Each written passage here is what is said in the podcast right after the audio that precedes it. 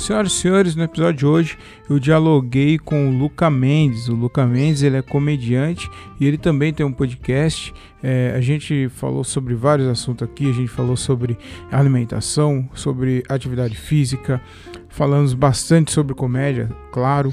E enfim, então é um episódio bem legal. Espero que vocês curtam, se divirtam porque tá bem legal. Queria também que vocês dessem uma atenção para minhas redes sociais. Minhas redes sociais, o Instagram é arroba o Thiago Ferreira com TH e 2Gs.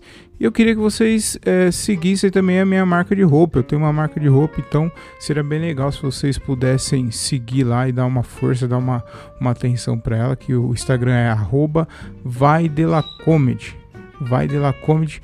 Esse é o Instagram da minha marca. E ah, é, eu queria também falar que a gente está estreando um formato agora com vídeo, com imagens. Então agora está é, estreando agora com o Luca Mendes o novo formato com imagens. Você vai me ver e vai ver também o, o, convidado dessa semana, que é o Luca Mendes. E eu acho que eu já me alonguei demais aqui. Espero que vocês curtam, se divirtam, tá bem legal. Sem mais delongas, senhoras e senhores, Luca Mendes.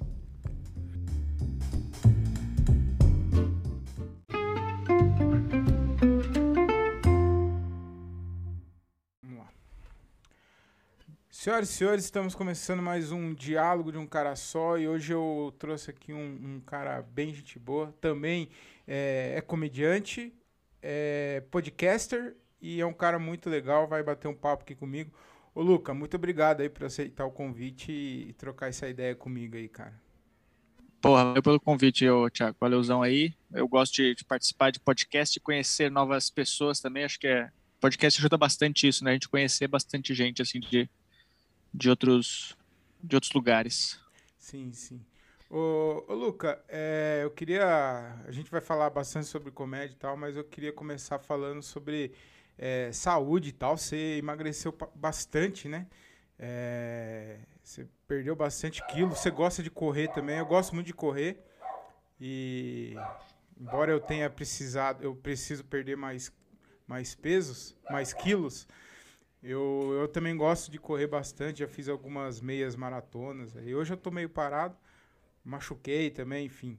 Mas eu queria que você falasse assim, como que foi essa. Quantos quilos você perdeu e qual foi essa chavinha que virou aí na sua vida? Falou que você precisava emagrecer, saúde, estética. Qual, qual, queria que você contasse um pouquinho sobre isso.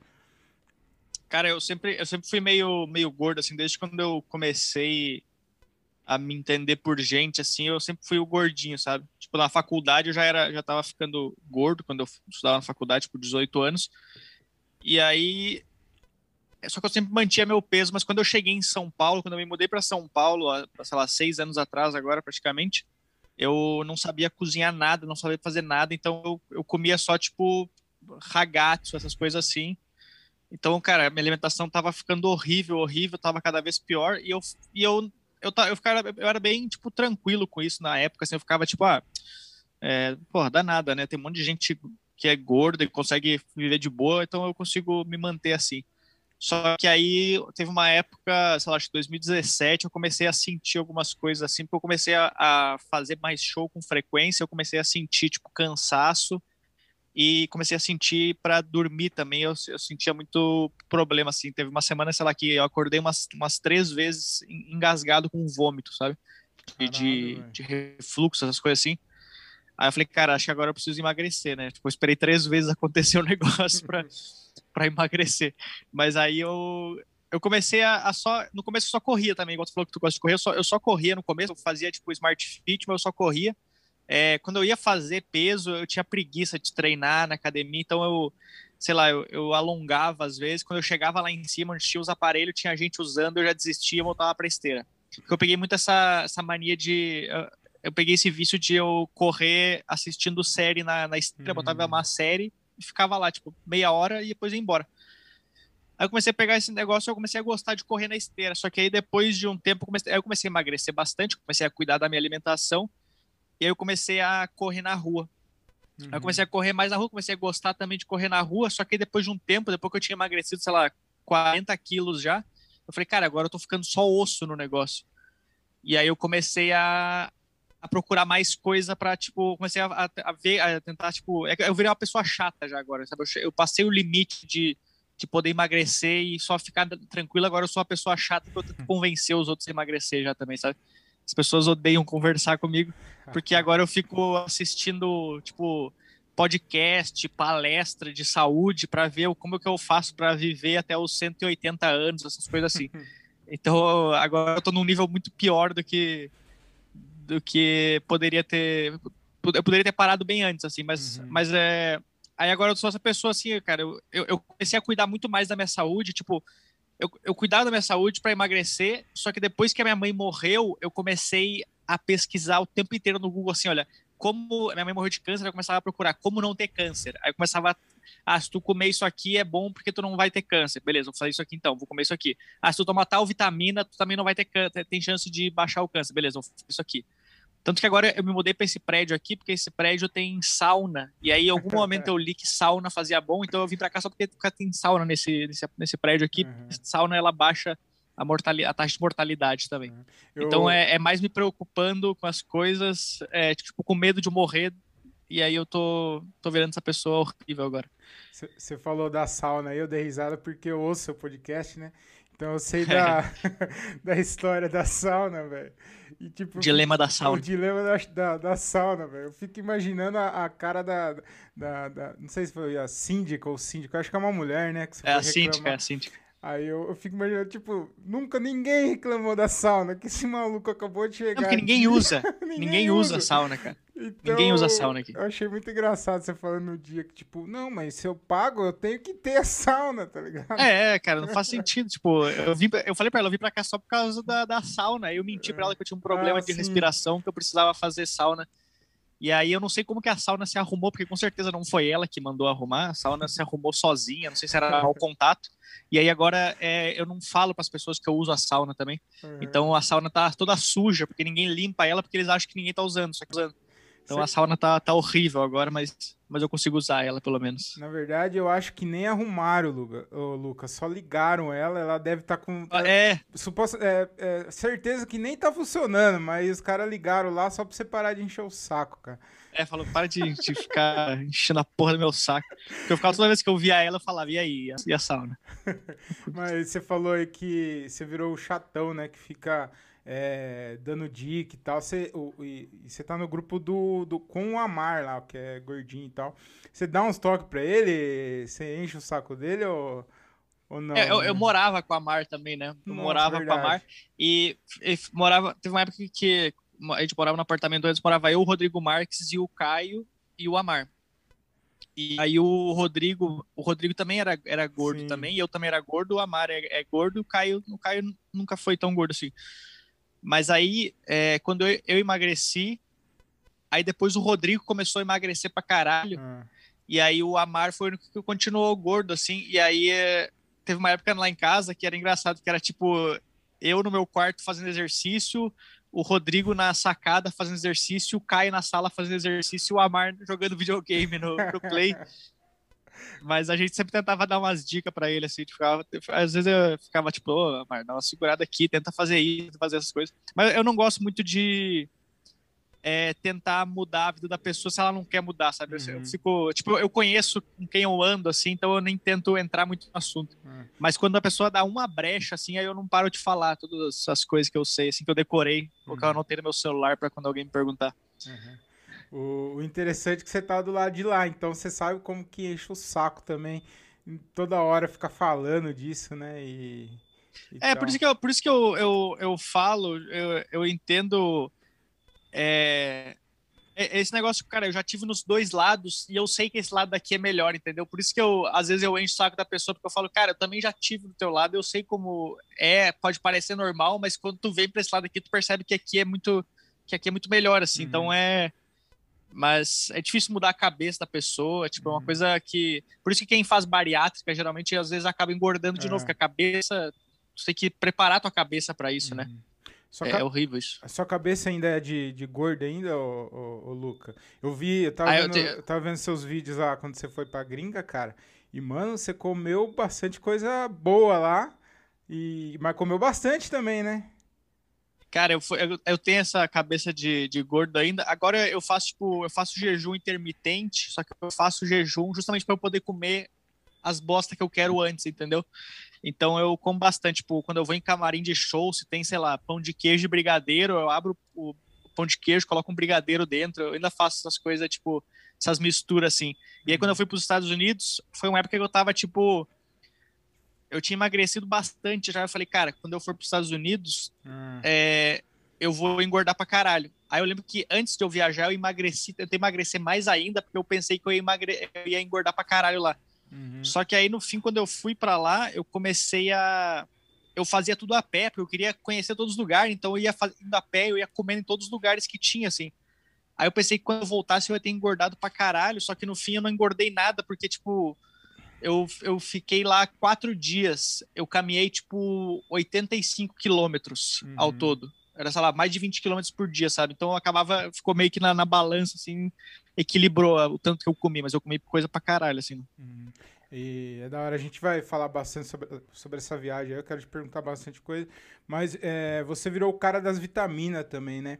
E esse ano aqui, principalmente no final do ano passado para esse ano aqui, eu também virei os, o cara. Não sou o cara é, viciado que conhece as vitaminas e tal, nem nada. Porque de tanto meu pai falar e agora com, com, com a pandemia e tal, ele me encheu o saco para tomar vitamina e tal. Aí eu comecei a tomar só aquele polivitamínico mesmo.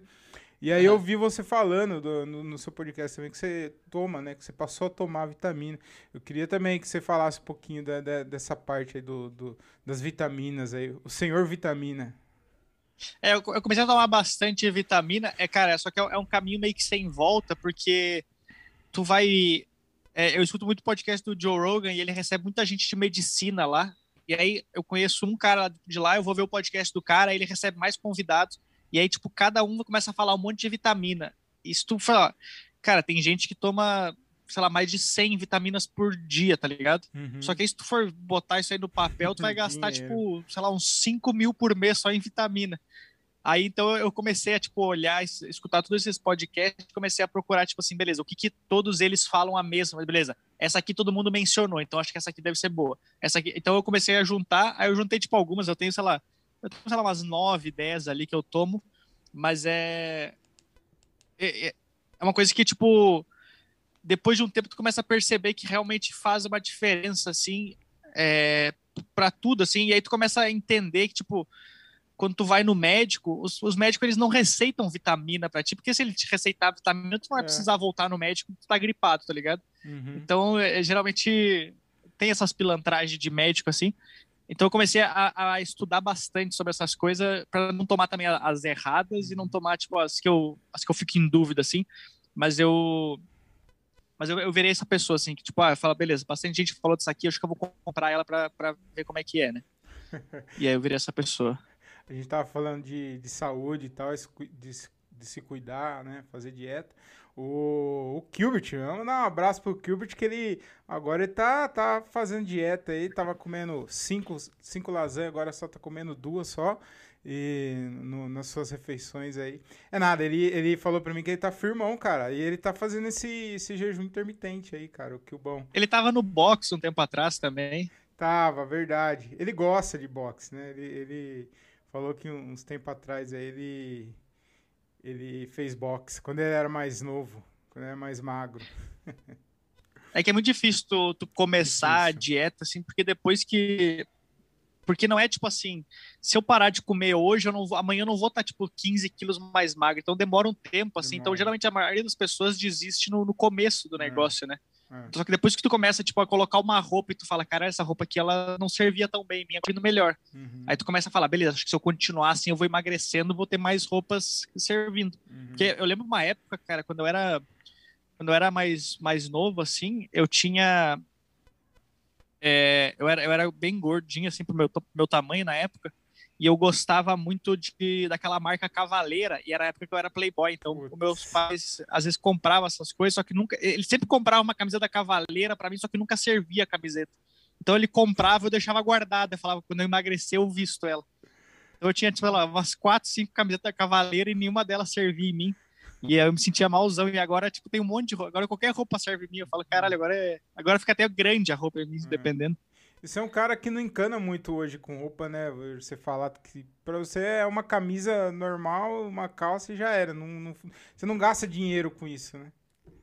É, não, cara, eu virei, eu virei eu, no começo, tipo, é porque eu, a minha família, tipo, eu peguei fases e fases da minha família.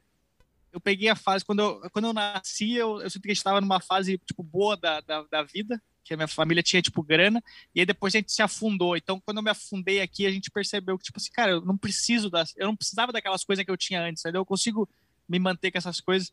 E aí eu virei essa, essa pessoa agora que eu uso essas camisas, tipo, nada. Eu, eu compro eu compro camiseta na, na Ering, igual quando eu for comprar um chocolate. Eu só pego ela, não hum. provo a roupa, sabe? Porque é mais fácil, tu não hum. perde tempo pensando, eu não gasto energia pensando, ah, que roupa que eu vou usar hoje que combina. Não, eu só uso a camiseta que tem, assim. E é, mas é, é difícil tu mudar esse negócio. A minha irmã era muito assim. Minha irmã, ela era quando ela, ela se acostumou com essa vida boa, então ela queria sempre manter esse nível, assim, sempre querer estar com roupa de marca, com coisa de marca. É, só que é muito difícil tu convencer, é, é mais o tempo mesmo, né? Com uhum. o tempo tu começa a perceber, é. cara, eu não precisava daquele negócio, eu não precisava daquela roupa de marca, eu não precisava daquele negócio. E aí eu virei essa pessoa agora que, tipo, às vezes eu, às vezes eu até, até eu falo assim, cara, beleza, agora tu já usou demais essa aqui. Essa aqui, essa aqui tá na hora de jogar fora já, porque tá rasgada já, sabe?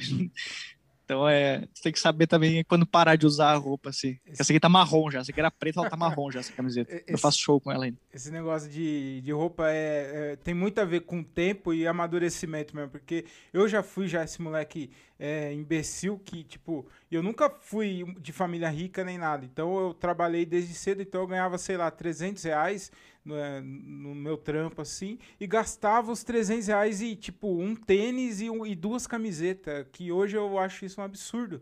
Só que eu fazia muito isso, porque era de marca e tal. É, eu tenho uma marca. É, de... às vezes um amigo teu aparecia com uma roupa Isso. boa, tu falava, cara, eu preciso mostrar para ele que eu também posso comprar uma roupa uhum. igual a dele e tal. Então tem, tipo, muito esse negócio assim de. É, quando eu estudava, eu estudei em escola particular, era assim, tu quer mostrar para os outros é. que tu também tá, tá no meio deles, assim, é um jeito de tu se aproximar do cara, né? Tipo, com um status e tal. Uhum. Uma coisa que eu que hoje eu não abro mão, eu, eu, eu, eu tava falando, eu tenho uma marca de roupa. Essa camiseta aqui é da minha marca, La Comedy. Inclusive, eu vou mandar uma pra você. O Ventura não manda, eu vou mandar uma, uma da Lacomedy aí pra é, você. o Ventura não manda porra nenhuma. e, e hoje, tipo, se, é, é, nova a marca e tal. Se um dia não der certo, cara, pelo menos eu tenho camiseta aí por alguns anos, entendeu? E, é, já tá. Né? Só reza pra não engordar e não, não, não, pode engordar nem emagrecer, é. tem que manter. É, então, a única coisa que eu prezo hoje é conforto, que eu conforto e alimentação. Eu gosto de comer bem, então eu não, não ligo para gastar com comida e conforto. Tipo, é, eu nem tenho TV a cabo, cara. Eu só, a única coisa que eu assisto em casa é Netflix e YouTube. Então eu, eu é minimalista. Não sei se você assistiu aquela série do, da Netflix. Os cara, hum, sim, sim, sim, minimalista. É, é muito da hora. E, e, eles falam bastante disso, que a gente compra muita coisa que, que não precisa comprar, cara. Não precisa gastar, né? Eu, eu virei. Minha mãe, minha mãe, ela era muito assim também. Minha mãe, ela não. É, eu lembro que minha mãe, quando a minha irmã começou a ficar. Minha irmã começou a crescer e ficou quase meio que na, na, altura da minha mãe. Minha mãe não comprava mais roupa, ela só pegava as roupas da minha, da minha irmã que ela dava e começava a usar assim. Então a minha irmã, minha mãe tava sempre com as roupas da minha irmã. Hum. E ela também era muito assim, tipo, ela falava assim, cara, eu não, eu não ligo pra roupa de marca e tal. Minha mãe nunca se. Não era a pessoa que se maquiava demais e tal. Uhum. É, mas, por exemplo, em, relação a conforto, a conta de luz lá em casa às vezes vinha, sei lá, 500, 600 reais, porque a gente tinha ar-condicionado. Então ela falava assim, cara, eu não vou. Ela, eu falava, cara, mãe, veio 600 reais a conta. Ela fala, é, eu não gasto com roupa, mas eu gasto com o que eu gosto, entendeu? Tipo, eu prefiro não comprar uma roupa e ter o ar-condicionado ligado o dia inteiro que eu hum. comprar uma roupa e não, não poder usar o ar, sabe? Essa... Então ela era muito simples, tu escolher o que, que tu prefere. Tipo, é exatamente isso. Uhum. Essa história do ar-condicionado da sua mãe é maravilhosa. E a sua mãe, ela, ela tinha um, um senso de humor. É, ela gostava de comédia, Luca? Ela assistia. Porque, pelas histórias que você conta dela, ela, ela era bem engraçada, né, cara? A minha, minha mãe, ela era, ela era bem engraçada com. Na família, assim, na, nas jantas de família, ela era bem engraçada. todo mundo, todos os meus primos gostavam da minha mãe porque ela era, assim, era mais descolada, assim, sabe? Que falava palavrão e tal. Eu tenho uma outra tia também, que minha tia também ela é um pouco engraçada, assim, aquela tia que, que fuma. e ela era. E ela era engraçada também, assim, mas minha mãe, ela, ela gostava de fazer imitação, imitava minha avó bastante, assim, e tal. Mas entre eu e ela, ela era bem pontual. E, e, eu sou bem assim, tipo, no jokes eu também sou bem pontual. Ela, ela esperava a hora certa de falar a piada, sabe? Uhum. Mas ela, ela gostava de. De, tipo, ela não tinha vergonha de falar as coisas para as pessoas, às vezes, assim, tipo. Eu lembro que uma vez a gente foi numa, numa loja, num shopping, não sei se eu contei essa história no podcast, algum dia que eu fui numa loja de numa cafete, é, numa loja de roupa. Só que era num shopping e era uma loja de roupa um pouco diferente, assim, porque era uma loja tipo com um conceito diferente que tu olha as roupas lá tu podia ver a, as roupas na vitrine, mas tu tinha que. Se tu quisesse comprar as roupas, tu tinha que encomendar pelo site. Então, tipo, tu na tua casa tu encomendava, lá tu só podia ver as roupas e tu encomendava pelo site. A mulher falava, então, aqui tu pode encomendar aqui pelo, pelo site essas roupas aqui. Aí ela falava, aqui também tem essas roupas aqui, mas se tu gostar, tu pode encomendar. Aí uma hora ela falou assim: ah, é, vocês querem um café? A mãe falou assim: mas o café também tem que encomendar aqui e comprar pelo site. Ficou um climaço na loja, assim, minha mãe chorando de rir. Mas ela tinha esse, esse humor, assim, tipo, ela não ligava de falar algumas coisas, sabe? Ela não, não filtrava as coisas que ela falava. Eu tenho aquela, aquela história também que você conta que ela, é, ela tinha um nome, aí chamaram ela de um outro nome e ela não desmentiu, mano. Aí não, ficou, não desmentiu, não desmentiu. Ela, ela, a vida inteira ela era. Porque ela se sentia mal pelas pessoas, às vezes, também, sabe? Ela, ela não filtrava o que ela falava, mas ao mesmo tempo ela se sentia mal de corrigir as pessoas. Uhum. Meu, meu pai também, ele era, meu pai também, comigo, ele nunca foi tão engraçado, mas com os meus amigos ele era muito engraçado. Assim, meus amigos também gostavam bastante do meu pai, que ele, ele fazia bastante piada. E meu pai também, ele tinha, ele faz uns negócios meio estranhos, assim, que uma vez ele... É, uma vez ele estava no, no banco, ele foi entrar no banco, e ele ia sempre no mesmo banco, no HSPC, na, na época no Rio Grande do Sul. E aí ele sempre ia no banco, e normal. Aí teve um dia que ele foi entrar no banco, o cara, é, o segurança trancou ele na porta de na porta giratória. Aí o cara pegou e tipo, tentou passar, trancou ele de novo. Tentou passar, barrou ele de novo. Aí falou, o cara falou assim: tem como tu tirar teu sapato? Aí meu pai falou: beleza. Aí meu pai tirou o sapato dele, colocou no canto. Quando ele foi entrar, o cara travou ele de novo. Aí meu pai pegou no meio do banco, abaixou as calças e parou assim com as calças abaixadas. Então eram umas coisas que comigo ele não fazia muito, mas com as outras pessoas ele fazia, que acaba sendo engraçado. Eu, eu, eu, eu, me identifico bastante com essa história, porque o meu pai também, meu pai ele sempre foi o cara é, divertido, assim, da, do grupo, da... É, em todo lugar. Ele, ele, ele, hoje ele é mais ainda, mas só que quando ele era mais comigo ele era super sério. Não ria de nada que eu falava, da, da, das bostas que eu falava. Ele era um cara bem sério assim comigo, mas com os outros ele era um cara muito engraçado. Todo mundo se divertia com ele. E aí você contou essa, essa história aí, eu, eu me identifiquei e lembrei que, é, que era bem assim mesmo. Eram os, os caras, eles amavam meu pai. Eu lembro que uma vez eu fui, quando saiu o filme do Pokémon na época, a gente foi assistir, aí meu pai, eu convidei um amigo meu para assistir junto também, amigo meu da infância, a gente foi assistir, meu pai foi junto, aí meu pai pagou a entrada da gente, pagou pipoca e tudo. Aí lembro que na semana seguinte, esse meu amigo ele ligou para minha casa para ver se eu tava em casa, que ele queria ir no cinema também.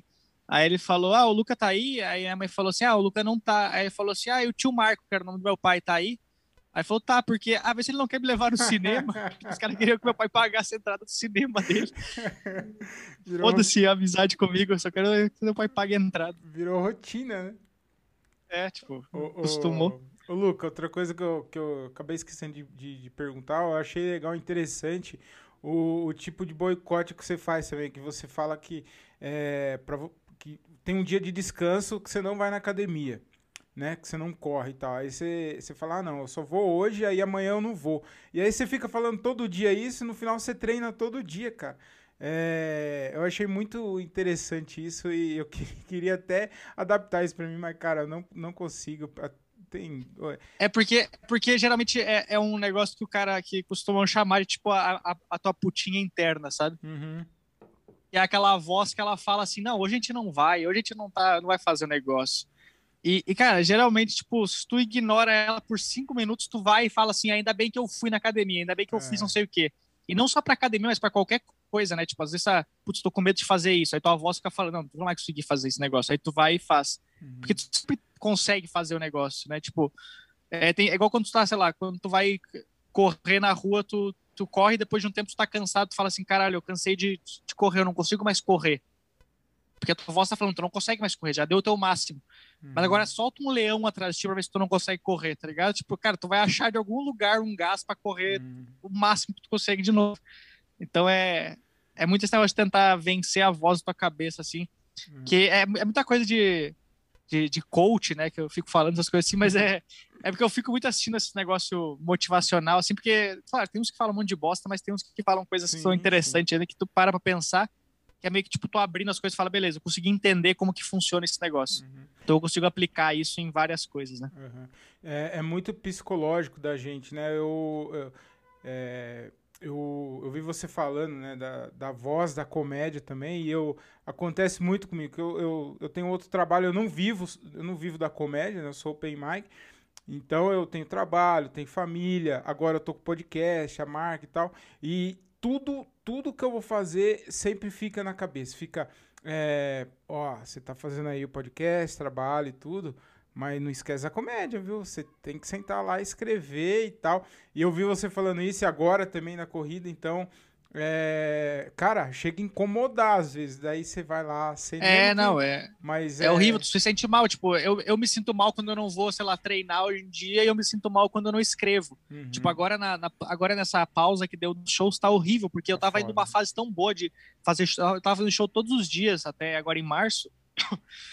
E eu tava escrevendo pra caralho, tava conseguindo criar um monte de texto e tal. E aí, quando parou os shows, eu falei, beleza, agora eu não tenho mais o que escrever, não tô mais vivendo agora, não tô fazendo show para testar as piadas. E aí eu, eu fico me sentindo mal, sabe? De não uhum. conseguir criar nada, assim.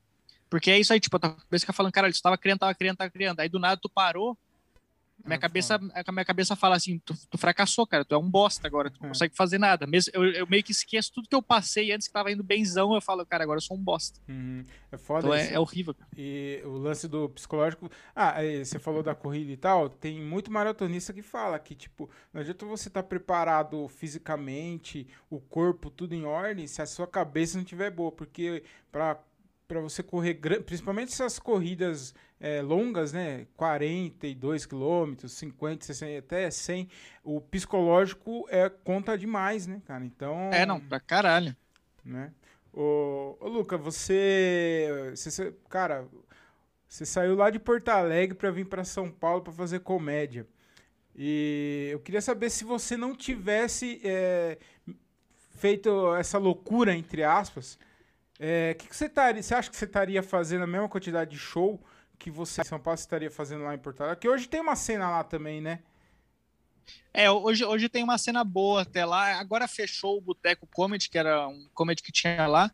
Então vai, é, diminuiu, vai diminuir acho que um pouco, mas tava rolando bastante show assim. Mas para falar a verdade, eu, eu acho que se eu não tivesse vindo para São Paulo, eu nem estaria fazendo comédia hoje em dia, talvez. Eu, eu, eu paro pensar nisso porque na época que eu vim para São Paulo, eu tinha feito eu tinha feito acho que um open mic lá só e aí dois em Curitiba.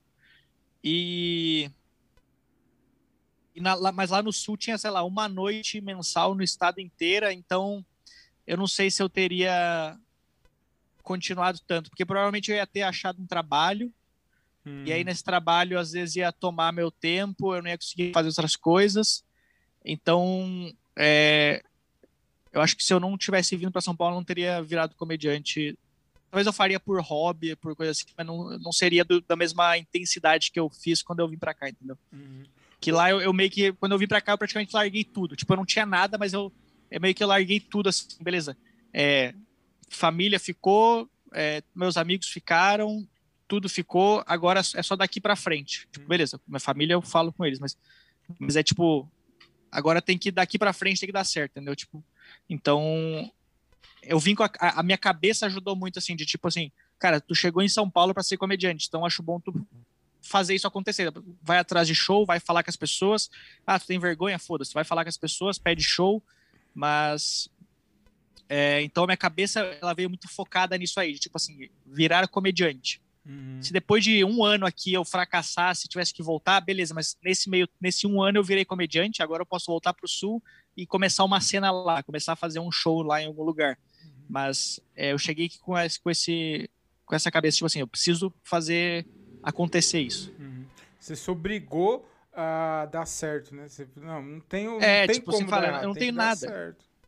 É. Eu não tenho nada para fazer, eu não tenho. É, eu, eu, tinha sido, eu tinha me formado na faculdade em 2012 em comunicação digital. Só que comunicação digital é um negócio que, cara, é, amanhã já mudou completamente o mercado, entendeu? Se tu não se atualiza no mercado, tu fica para trás. Uhum. Eu já era 2015, eu já tinha perdido todo essa, esse gap do mercado, assim, de, tipo assim, é, se eu for voltar agora a fazer o negócio, não, não vai, entendeu? Não vai dar uhum. certo. Eu vou acabar trabalhando num trabalho que não é, sei lá, vou virar trabalhar, sei lá, como recepcionista em alguma alguma, sei lá, escritório de contabilidade, algum negócio uhum. assim. Ia ser alguma coisa assim, provavelmente.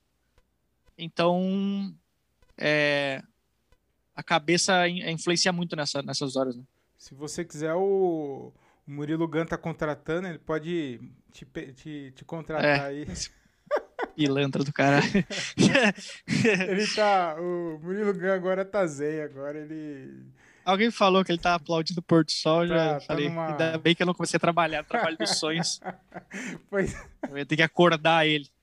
Tá, tá em outra vibe. Cara, eu, eu gosto demais do, do Murilo Gun, mas tá numa vibe aí muito zen e tal, cara. E era um bom comediante, né? Mas, ah, ele virou zen porque ele é milionário. Como é que o cara é. não vai. Ele pode, ele pode escolher ser zen. Agora tira todo o dinheiro da conta dele, vai ver se ele vai aplaudir o pôr do sol. Não, aí ele vai atrás. Aí ele vai trabalhar no telemarketing que eu trabalhei, que ele não me contratou. É sempre assim, o cara vira zen é porque ele tá com a vida ganha. Verdade, tipo, verdade. Me apresentam, me apresentam uma pessoa pobre que é zen. Mendigo. Fala, não, cara, eu preciso trabalhar. O nome disso é mendigo. É, é hippie. É, que o cara usa como desculpa. Não, não, eu escolhi essa vida de morar nas ruas aqui. Claro que não. Dá 10 mil pro mendigo, ele sai na rua na hora. É, ô, Lucas, você, você falou de se você estivesse em Porto Alegre, talvez você nem estaria mais fazendo comédia e tal. Mas e hoje? Você se imagina fazendo outra coisa? Porque, tipo assim, hoje você tá na comédia, tá, tá fazendo bastante show e tal.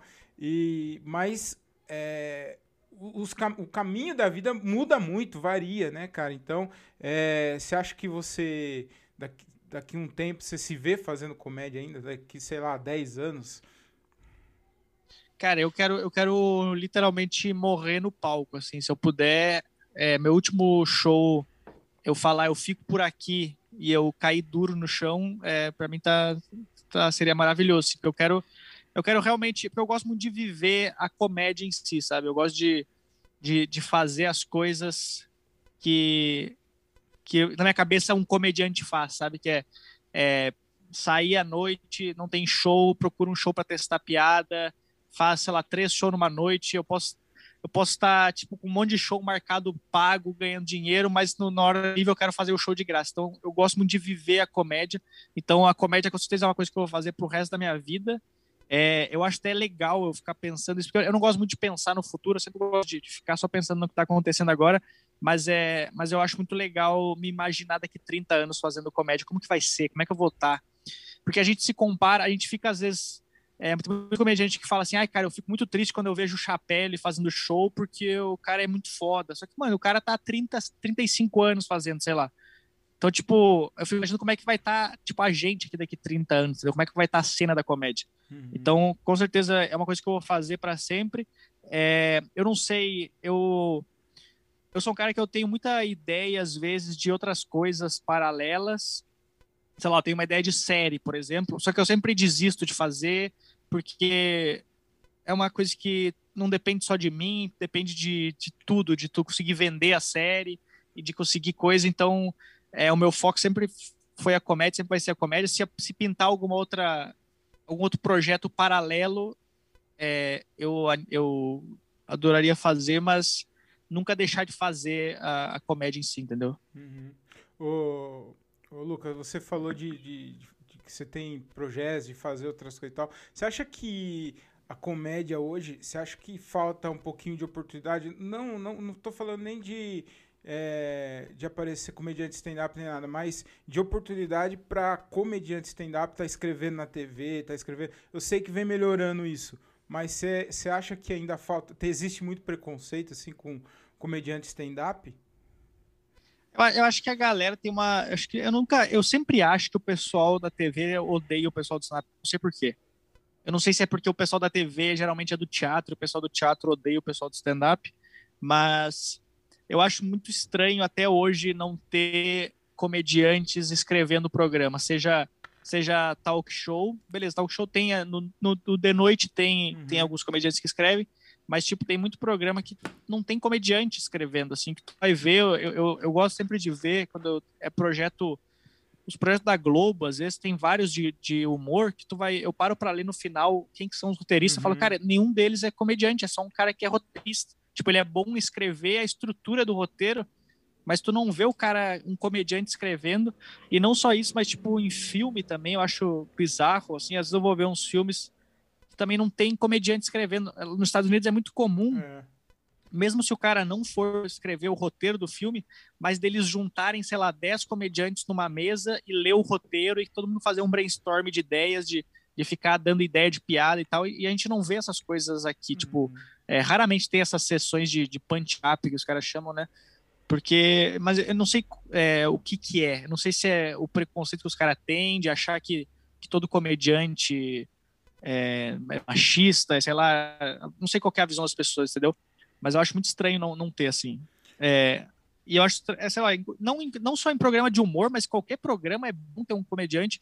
Uma coisa que tem muito nos Estados Unidos que não tem aqui, tem, tinha no Faustão, que é, tipo, por exemplo, aquece de plateia. Uhum. Antes do show começar. Sei lá, o programa da, da Márcia Goldschmidt, nem sei se tem lá, sei lá, Caso de Família. Os caras colocam os, os, comediantes nos Estados Unidos, colocam um comediante para aquecer a galera antes, trocar uma ideia, o pessoal foi o pessoal se soltar.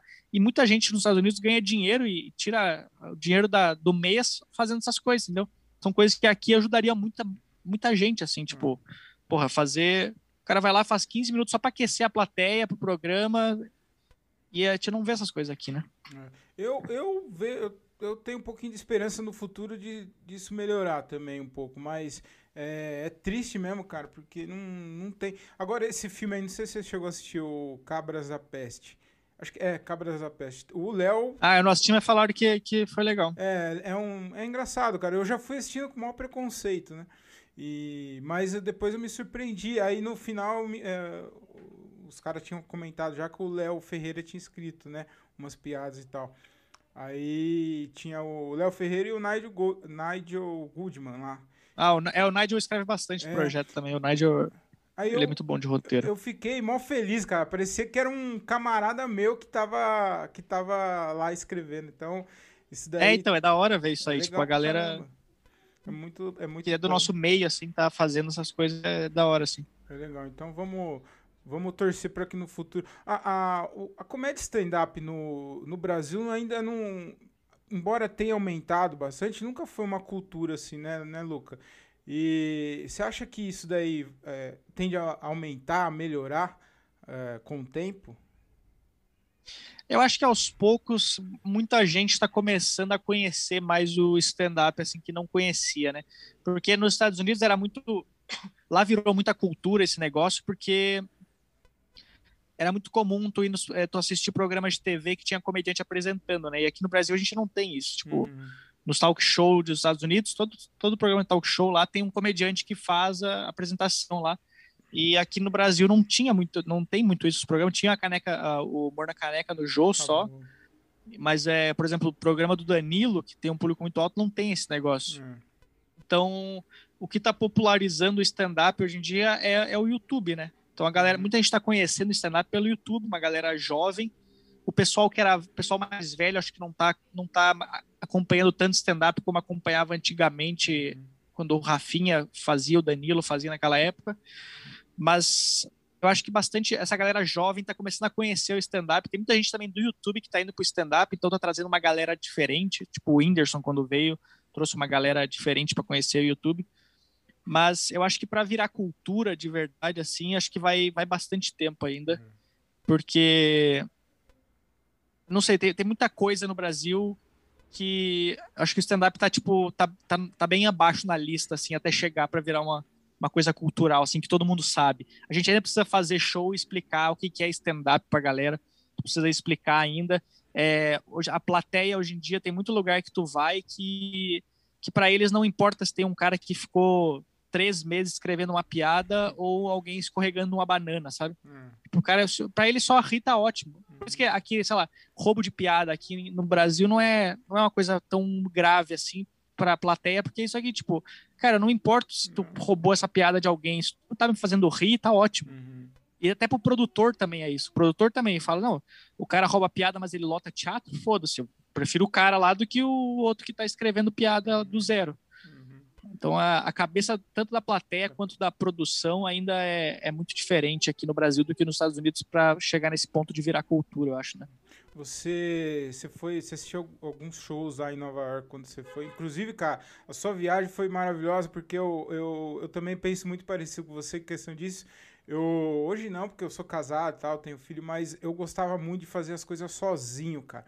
Eu fui para Inglaterra sozinho, fiquei 20 dias lá também, dando rolê, andando, porque. E é, é muito bom, é maravilhoso isso, cara. Você ter um tempo. É a melhor coisa do mundo. Tu, tu, escolhe o que tu quer fazer, tu, é. não, tu não tem que convencer outra pessoa. Minha, é, eu namorava na época, mas a minha namorada ficou bem brava comigo quando eu fiz isso. Acho que foi um dos motivos do término, inclusive.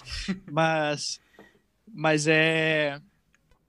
É, é, muito bom tu viajar sozinho, é assim, porque eu, eu virei essa pessoa muito sozinha, porque eu, eu falo, cara, é tão fácil a vida sozinha, assim beleza, tem um momento de carência, mas ao mesmo tempo eu faço o que eu quiser. Uhum. Se eu quiser assistir TV de cabeça para baixo, ninguém vai me reclamar de eu fazer isso aqui. Se eu quiser assistir, posso fazer qualquer coisa. Então, tipo, viajar sozinho é ótimo, porque quando tu viaja com outra pessoa, tu tem que. Beleza, é, a gente vai vai fazer isso. A pessoa fala, ah, mas eu não quero fazer isso. Fala, aí tu tem que, sabe, achar um meio termo. É difícil achar um meio termo. Porra, eu tô num lugar que eu sempre desejei. Meu sonho desde criança era para Nova York. Aí agora que eu vou lá, eu tenho que dividir as coisas com outra pessoa. Eu falo, não, cara, deixa eu, deixa eu ir uma vez sozinho e conhecer tudo. Uhum. Porque tu não vai querer fazer as mesmas coisas que eu. Ah, eu vou querer assistir dois shows de stand por noite. A pessoa não vai querer. Ah, não, eu vou contigo. Não, não vai. Tu vai, tu vai sem vontade, entendeu? Aí eu começo a me sentir mal. É. Fala, putz, eu tô aqui, eu tô querendo me divertir, mas essa pessoa que tá do meu lado aqui não tá afim de estar tá aqui, entendeu?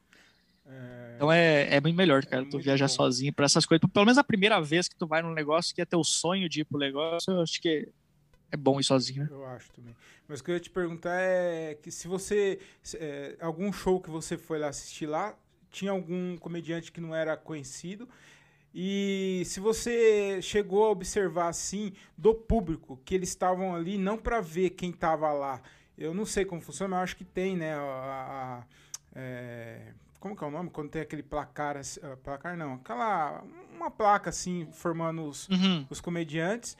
E eu não sei como funciona lá, mas eu acho eles falam bastante que lá, tipo, você vai e você não sabe quem vai estar tá lá. Pode estar tá o, o, Dave Chappelle, o, o, Ed Murphy, pode ser um cara nem tão conhecido, mas bom também.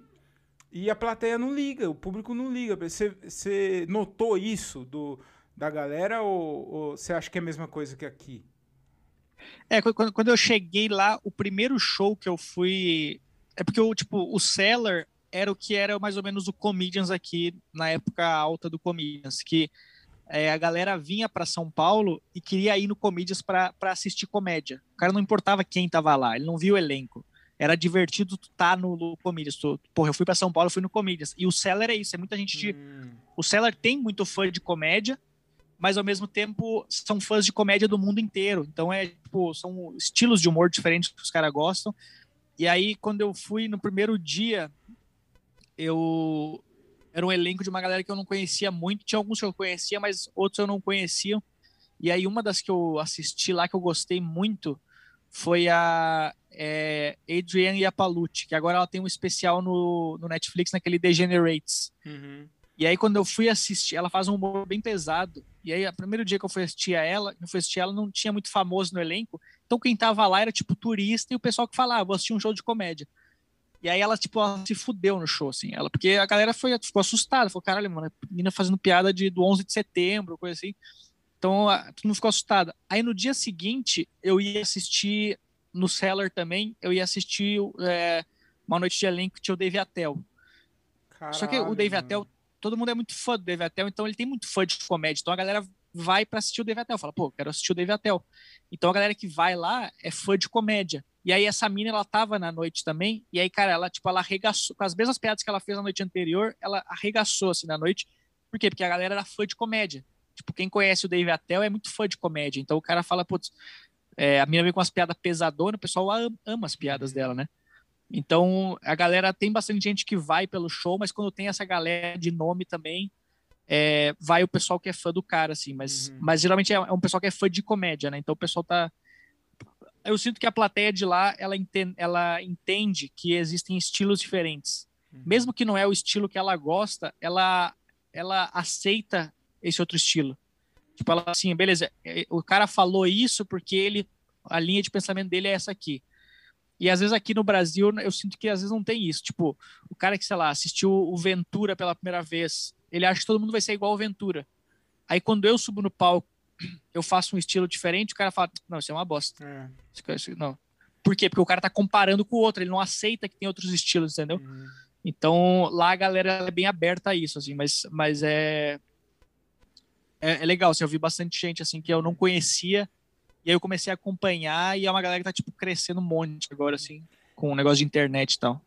Eu, eu, eu entendo o jeito o que você quiser, e eu, eu, cê, eu queria saber, você acha que hoje é, não tem um comediante assim parecido, por exemplo, é, com o CK, por exemplo. Não tem ninguém, eu sei, não estou comparando, o CK é muito foda, mas você não acha que não tem nenhum comediante assim por, por causa do público também? Tipo, é, mano, eu fico imaginando o CK, o Bill Burr fazendo comédia aqui, ia se fuder muito aqui, porque o público quer ouvir nego falando de, de, de rola, quer falar Tipo, sempre as mesmas coisas, tá ligado? E você não acha que o público acaba privando, é, atrapalhando de ter um comediante assim, hoje? Não sei se eu consegui eu, explicar o que eu. É, eu entendi. Dizer. É que eu acho que.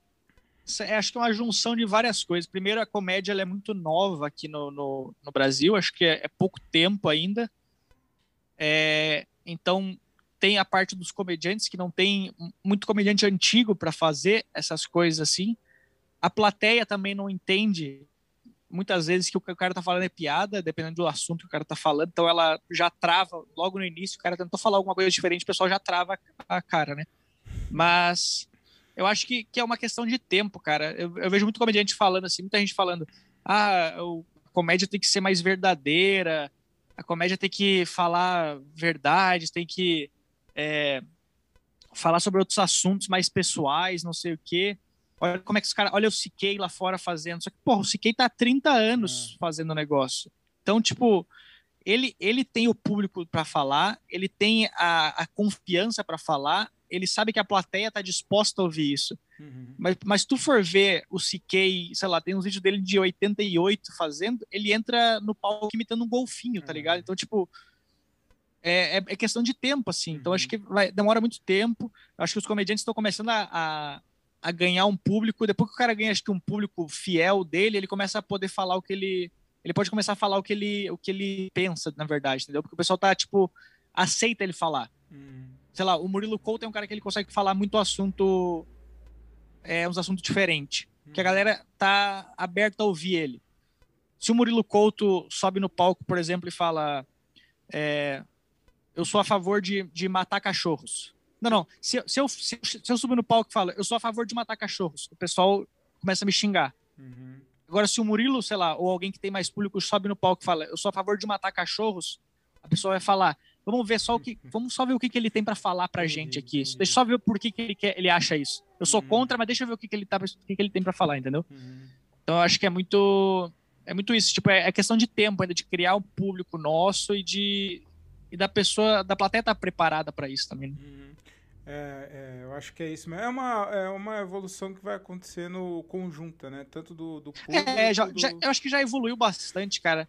Eu acho que de um tempo para cá, por exemplo, eu lembro que até, sei lá, quando, cinco anos atrás, quando eu cheguei em São Paulo, tinha muita piada ainda de Silvio Santos. Imita... Ninguém mais imita o Silvio Santos porque não tem mais graça. Tipo, a plateia já entendeu.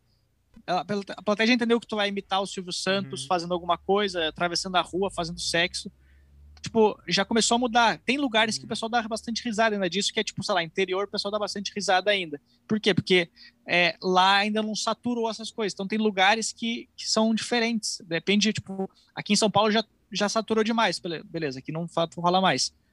Mas é no interior tu consegue fazer porque o pessoal, tipo, para eles é novo ainda, entendeu? Uhum. Então é Acho que é muito de lugar para lugar, assim, né? Ô, Luca, você, você é um cara, eu já vi você falando já, já vi muita gente falando também, algum, algum outros comediantes falando que você já se ferrou bastante no palco por causa do seu texto e tal, com sua mãe e tal. E eu queria, queria saber o quanto isso te ajudou e, quanto, e como você lidava com isso, como você lida hoje com isso também, depois de um show ruim, ou porque o seu texto é muito. Eh, tem uma, uma parte do, do, do seu show, eu não vi ainda, a pandemia não deixou mas tem uma parte que a galera fica muito naquela, putz, eu vou rir disso aqui e tal. Então, você é um cara que arrisca bastante, você, você testa muita coisa e você se ferra muito com isso, né? É bom ao mesmo tempo, eu acho isso muito bom, mas eu queria saber o quanto isso ajudou e o quanto atrapalhou isso na sua carreira. Cara, quando eu, eu, quando eu cheguei em São Paulo, quando eu comecei a fazer os shows, eu eu ia mal nos shows, eu me sentia bem mal, assim, eu ficava, tipo, triste, porque eu falava, cara, eu vim para São Paulo e ninguém riu das minhas piadas hoje, e então eu vou ter que voltar, minha carreira acabou. E aí eu comecei a, a fazer show, comecei a arrumar minhas piadas, aí depois de um tempo eu comecei a, tipo, entender que é normal tu ir mal no show, tipo, é normal tu, tu, tu as pessoas não rirem às vezes de ti. Tipo, não, não quando tu tá fazendo as piadas garantidas, mas é normal, tipo, que alguns momentos tu vai se fuder bastante. E, e o fato de eu escutar muito podcast da galera lá de fora ajuda muito a entender que, tipo assim, eu vejo os caras que estão, sei lá, mais de 20 anos fazendo stand-up, falando num podcast que eles se fuderam no show, eu falo, porra, se o cara que tá há 20 anos se fudeu no show, por que, que eu não posso me fuder? E o cara chegou onde ele chegou. Então é tipo, é um processo que é, é mais tu entender que tu vai ter que falhar muito na comédia para tu dar certo, entendeu? Uhum. Porque é isso, tu vai ter que falar as coisas, aí tu vai ter que voltar para casa, tentar entender, achar um jeito de falar o negócio. Então é, é esse negócio, tipo, é, é um negócio de trabalho de formiguinha, que tu vai lá, tu mexe, aí tu volta, mostra, apresenta pros caras. Não deu certo, tu volta e vai fazendo. Uhum. Então no começo eu, eu comecei a, a testar. Depois que eu, eu comecei, o pessoal do circuito me conheceu, eu pensei, cara, agora que o pessoal sabe que eu tenho um texto que funciona, eu posso começar a arriscar nos, nos shows.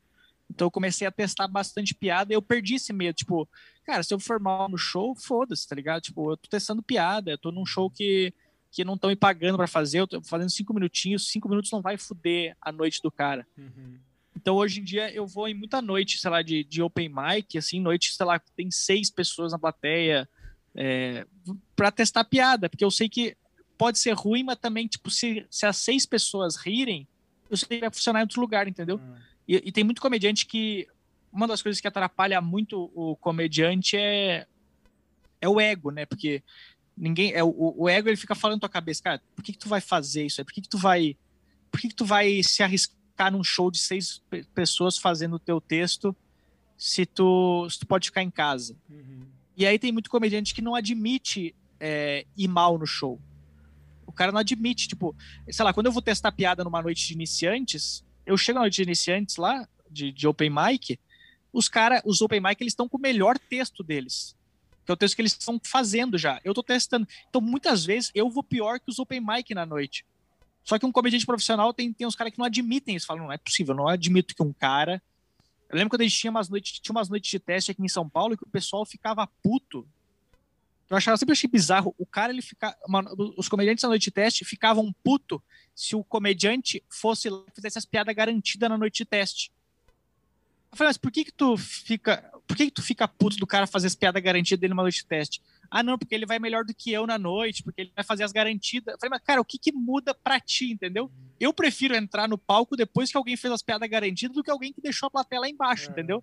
Então, para mim, é ótimo se tu quiser. Se tu tá gastando teu tempo e dinheiro que a gente paga para fazer noite de teste, se tu tá gastando teu tempo e dinheiro para fazer as piadas garantidas, cara, o problema é teu.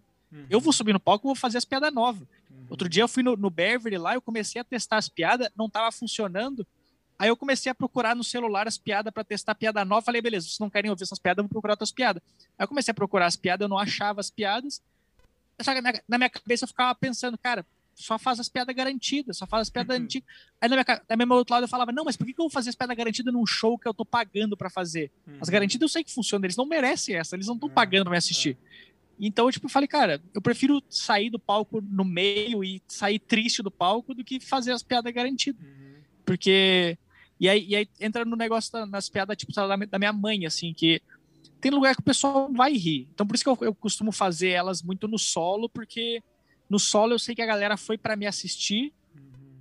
É, talvez o cara não é meu fã, mas ele foi. É, é, é uma noite que tem só eu no elenco, então ele, ele vai ter que me assistir. Então, e no meio do, e no solo eu consigo ganhar a galera em 40 minutos de show para poder fazer essas piadas no final. Então, tipo, porra, eu segurei vocês 40 minutos, vocês estavam rindo, então deixa eu falar o que eu quero. E eu, eu gosto muito de fazer essas piadas, eu demorei muito tempo para fazer elas, para escrever, para para arrumar do jeito que eu quero. Agora, agora eu acho que eu cheguei no, no lugar que eu quero dessas piadas, mas é demorou muito tempo para arrumar elas, porque era isso aí, eu não, eu não, podia fazer numa noite normal. Eu não podia testar numa noite, não podia falar 20 minutos sobre a mãe ter morrido numa noite de elenco num bar, entendeu? O cara saiu do bar para se uhum. divertir, não quero. Então, tipo, eu tinha que testar, por exemplo, eu ia na noite de humor negro do dia, que a galera tava aberta a isso. Então, tipo, eu entrava, tipo, zoando esse negócio e aí acabava fazendo o texto no meio. Uhum. Mas é, é um processo muito difícil de tu. Alguns assuntos é difícil tu falar, mas ao mesmo tempo é, eu sei que é difícil eu fazer essas piadas, só que ao mesmo tempo eu gosto de fazer elas porque é uma coisa muito pessoal minha. Então eu tenho. Eu sei, tipo assim, cara, mesmo se eu errar bastante ela, eu sei que no final vai dar certo. É, vai, vou deixar do que eu quero ela, porque é uma coisa que eu quero falar. Então, se eu quero falar disso, tipo, eu vou me fazer o máximo, vou testar o máximo, vou mexer o máximo para ficar do jeito que eu quero, entendeu? Uhum. Então é, é, é, demorado, mas é, é, é divertido o processo, assim. Não é divertido a mãe morrer, mas é divertido o processo de, de fazer esse, as piadas. Esse negócio de ego de comediante, cara, é, é impressionante. Eu, acho que o, o Donato tá falando em um dos podcasts, não sei se foi no Planeta, podcast do Rafinha, que ele falou que tinha comediante, tipo, grande que ficava puto com, com o Open Mic, que tava começando e tal, que ele tinha ido melhor do que o profissional na noite, e aí não chamava mais os caras, mano. Falei, mano, que absurdo isso. Os caras é, é, muito. É um ego, cara, que totalmente desnecessário. Que, tipo, é só a comédia que tá crescendo e os caras achavam ruim, mano. Cara, é porque muita gente vê como competição o negócio, tem muita gente que, que não aceita isso. Sei lá, tem gente que. Já vi muita gente chamando gente ruim para abrir show. Porque tu chama o cara ruim para abrir o show, por quê? Porque teu show é uma bosta, mas vai ser melhor do que o cara, entendeu? Aí, tipo, ah, mesmo se eu for mal no show, o cara foi antes de mim foi pior. Falar, ah, mas eu fui melhor do que ele. Então a cabeça das pessoas é, é muito errada em relação a isso. É, é muito errado, cara. Tu, tu, chamar alguém ruim pra tu parecer que foi melhor que o cara, entendeu? E, e acontece muito isso, acontece muito ego de, de posição de show. Ah, eu não admito abrir um show. Não, não, eu sou convidado, eu não posso abrir o show, eu não posso. É, até, até de fazer abertura de show, tipo, eu abro muito solo da galera, eu abro muito solo, tipo, do Afonso, do, do, dessa galera. Só que eu abro o solo de qualquer pessoa, entendeu? Tipo, eu tô nem aí se o cara tá menos tempo do que eu na comédia ou mais tempo. Cara, é, é um tempo que eu tô subindo no palco fazer show, então, tipo, eu não ligo. Tem gente que fala assim, é, não, não, não faz sentido eu abrir o solo de alguém. Eu tenho meu solo já, por que, que eu vou abrir o solo de alguém? Então, tipo, essa galera que eu sempre elimino, assim. Tem muita gente que eu eliminei no meio do caminho por, por, esse, por essa questão de ego, assim. Uhum. Do cara é, exigir fechar o show porque ele é melhor e não sei o quê. É, infelizmente tem muito na, na comédia isso porque pega, pega, muito a questão do ego, né? É. Ô, ô, Lucas, você falou do, da sua mãe e tal. Eu queria, cara, uma coisa que eu tenho muita curiosidade e, e curiosidade eu queria filtrar para mim também, porque eu, eu passo por um, um, processo parecido. Não que minha mãe tá morrendo, né? Isso, mas é, de, escre tá de escrever de sentar para escrever é, coisas que são particulares minhas, coisas sensíveis, é, assuntos sensíveis para mim. É, eu não consigo sentar e escrever. Eu já tentei algumas vezes, mas eu não, não consigo. Eu queria saber de você como foi o processo de ter essa cabeça, de abrir essa cabeça, sentindo, falar, não, vou sentar, vou escrever é, sobre o câncer da minha mãe, a morte da minha mãe, é, de maneira engraçada. Como que foi, mano, é, é esse processo, assim, esse amadurecimento cômico aí para você escrever essas piadas? Eu acho que ah, muita gente, é, infelizmente, a gente não consegue às vezes falar sobre coisas pessoais nossas por ego, assim, também. Tipo, assim, cara, eu não, não vou falar no palco uma coisa tão pessoal minha. Eu não admito falar essas coisas. Então, pode ver, as coisas que a gente fala, geralmente o pessoal costuma falar no palco, que é mais pessoal, é sempre tipo se zoando, tipo, ah, eu brochei, né? Porque todo mundo brocha lá. Mas, mas coisas pessoais, pessoais, é, é, é um processo muito demorado. Eu, eu sinto que depois que eu fiz esse texto da minha mãe, depois que a minha mãe morreu, eu consegui eliminar, tipo, 100% do meu ego. Então, tipo, pro meu próximo solo, eu tô falando muita coisa que eu nunca imaginei que eu falaria no palco, entendeu? Tem muita coisa que eu tô falando no palco que eu não falaria, que eu não falei, talvez até hoje, fora do palco.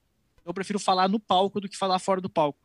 Mas, mas foi muito difícil de escrever no começo, só que ao mesmo tempo é, me ajudou muito nesse processo todo, assim, porque foi é, eu nunca tinha perdido ninguém da minha família, nunca tinha perdido nada, assim. Eu tinha perdido, sei lá, um cachorro, que eu nem vi ele, tipo, depois que morreu, eu falei pra minha mãe, não, só, eu só vou sair do quarto porque tu tira daqui, porque eu não quero ver o cachorro morto. Então, é, enquanto a minha mãe, é, nos últimos dias da minha mãe, eu tava no Rio Grande do Sul, e aí eu comecei, eu falei, cara, eu tava, eu tinha ido fazer meu solo no, pela primeira vez no Rio Grande do Sul, e eu tava, tipo, na sala, me preparando pro meu solo, enquanto isso minha mãe tava no quarto dela, com duas enfermeiras cuidando dela, tipo, podia morrer a qualquer momento. Eu falava, cara, eu tô, nesse, tô nessa sinuca de bico, que eu fico, tipo, é, eu tô num momento ótimo da minha vida, que eu tô fazendo solo pela primeira vez, mas ao mesmo tempo, na minha vida pessoal, é uma bosta, que eu tô perdendo minha mãe. Então eu comecei a tentar achar uma maneira de aceitar isso, tipo, o fato de eu estar lá nos últimos dias da minha mãe, eu consegui, é, quando eu vi ela na cama, deitada, eu sabia que dali ela não conseguia voltar para onde ela estava. Tipo, ela não tinha como melhorar dali. Dali era só para baixo. Então, na minha cabeça, quando eu vi ela ali, eu falei, ok, aqui ela já, para mim, ela, é, tipo, ela já morreu. Não tem mais o que eu fazer. Mesmo ela estando respirando, ela, ela morreu. Não tem como ela voltar disso. Não tem, não vai acontecer um milagre, não vai surgir um remédio de hoje para amanhã que vai curar todo mundo com câncer. Então, na minha cabeça foi mais tipo assim, eu aceitei a morte dela e a aceitação da morte da pessoa me ajudou a começar, tipo assim, beleza, vou escrever piada sobre isso, porque acaba sendo um mecanismo de defesa também. Eu não quero ver a parte triste do negócio, eu tento achar a parte engraçada disso. Eu sempre tento achar, tipo, beleza, tô triste com isso, ah, mas se tu parar pra passar por esse lado que é engraçado tal coisa.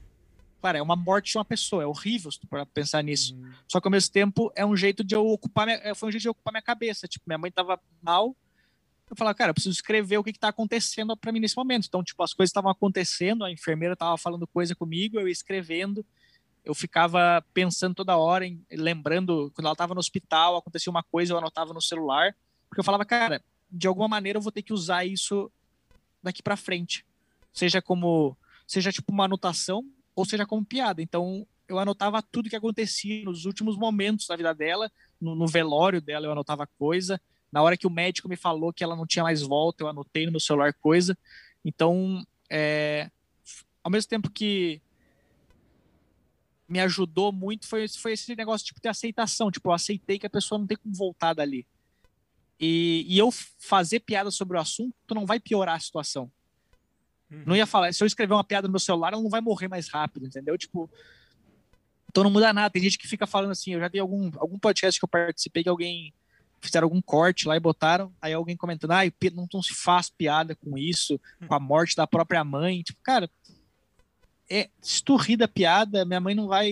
Se tu não rir, minha mãe não vai ressuscitar, entendeu? Tipo, não vai mudar nada. Né? É, o, o, músico, ele faz uma música em homenagem pra, pra, pra pessoa. Eu faço piada. Então é a mesma uhum. coisa que uma música. Então é, é, é um processo difícil, mas eu sinto que depois que aconteceu isso, abriu minha cabeça para outras coisas. Eu falei, beleza, cara, se eu se eu consigo falar sobre a morte da minha mãe, eu consigo falar sobre coisas pessoais minhas. Uhum. Tipo, sobre problemas pessoais que eu nunca falei antes. Entendeu? Eu, eu, tenho, eu tenho um filho autista, né? Então, cara, para eu falar sobre isso, para mim é muito difícil. É...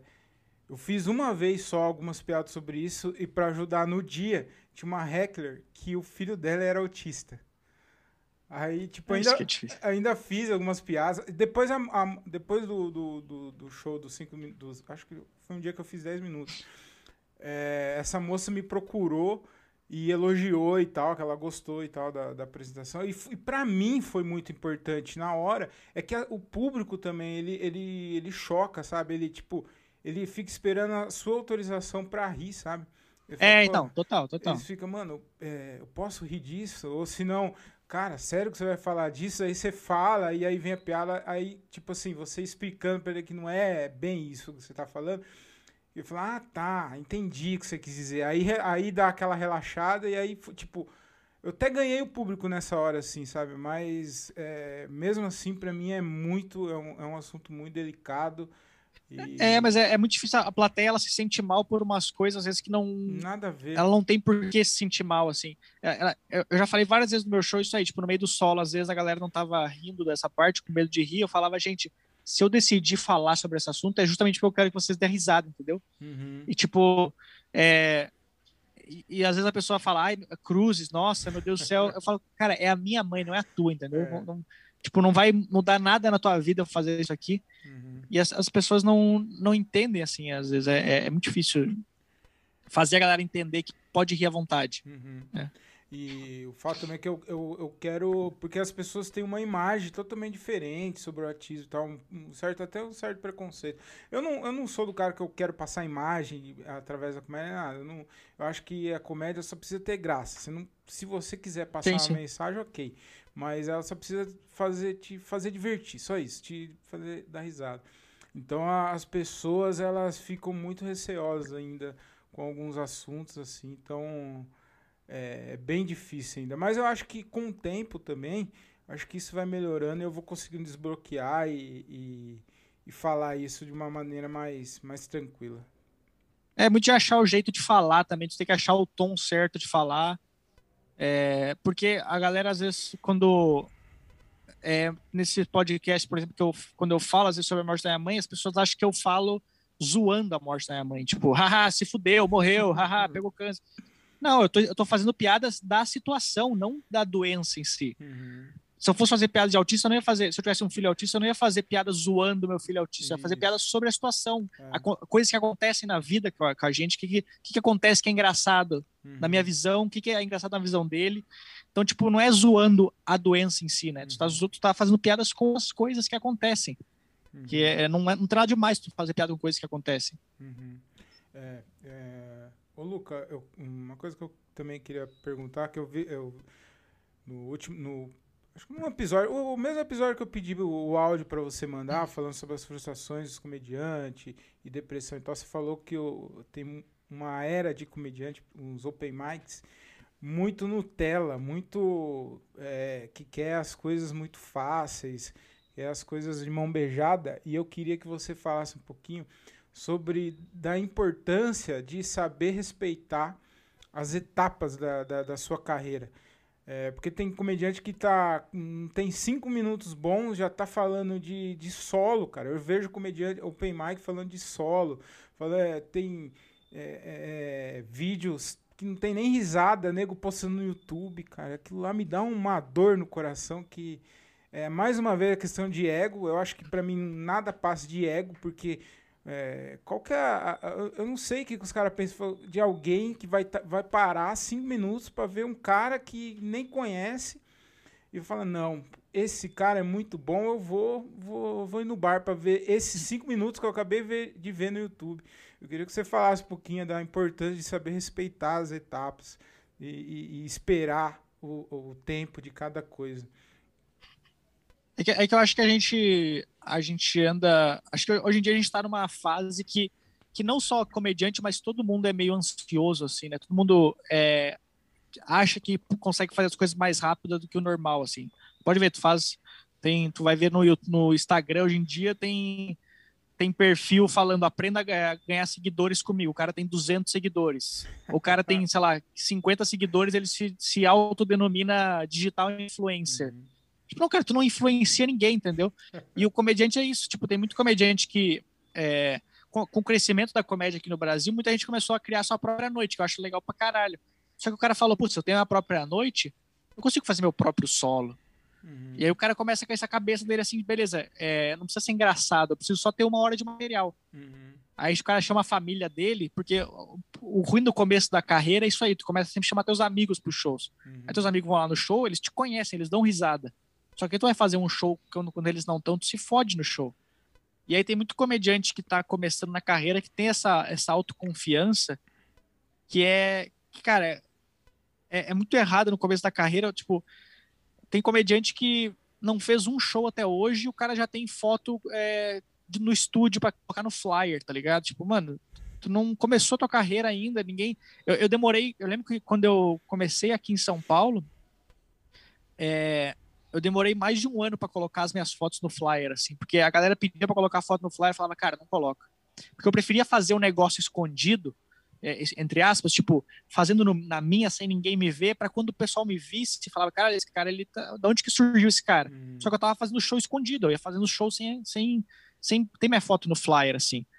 Então, é, é essa pressa da galera, tipo, é uma geração que é, querem fazer só, tipo, o bem bom, tá ligado? Tipo, o cara não quer o cara não quer fazer uma noite de open mic, o cara quer fazer só no, no Hilários e no Clube do Minhoca. É, o cara tem, ele grava um vídeo dele na, no banheiro dele com um desodorante na mão e manda pro Minhoca, fala, posso fazer aí? Olha só esse show que eu fiz aqui na minha casa. Então, tipo, é uma galera que não quer ir atrás do negócio. Aí tem muito open mic que fala assim, eu falo, cara, tu tem que fazer show. O cara fala, é, mas ninguém me chama para show. Eu falo, cara, ninguém vai te chamar. Uhum. Ninguém, ninguém precisa de ir no show, entendeu? Ninguém vai te ligar às 8 da noite e falar, cara, por favor, eu imploro para tu vir aqui no meu show fazer cinco minutos.